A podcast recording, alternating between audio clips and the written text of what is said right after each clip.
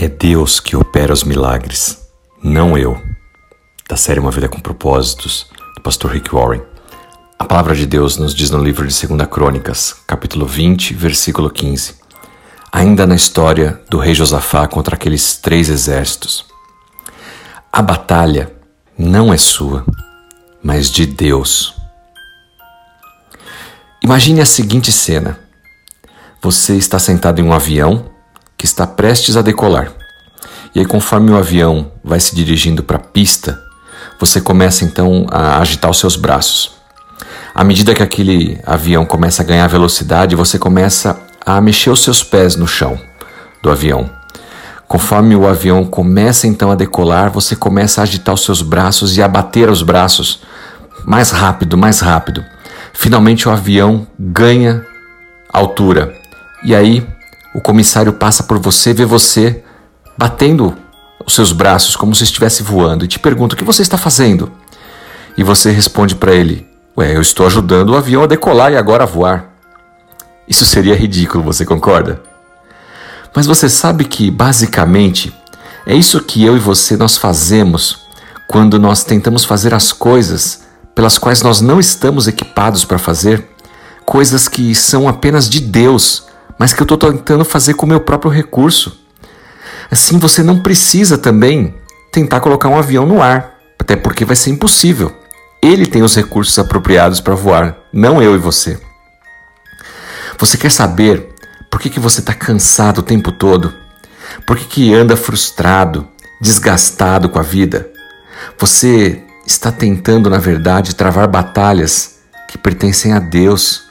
E eu e você, nós não somos Deus. Somos filhos de Deus. A batalha não é tua, mas de Deus.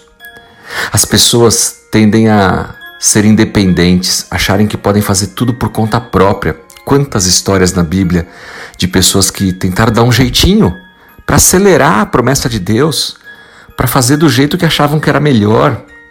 E aí começam a ter problemas. Se você tentar resolver as coisas do seu jeito, achando que tudo depende de você, você está, na verdade, tentando assumir um papel que é de Deus. Isso vai trazer desgaste, estresse e, especialmente, frustração.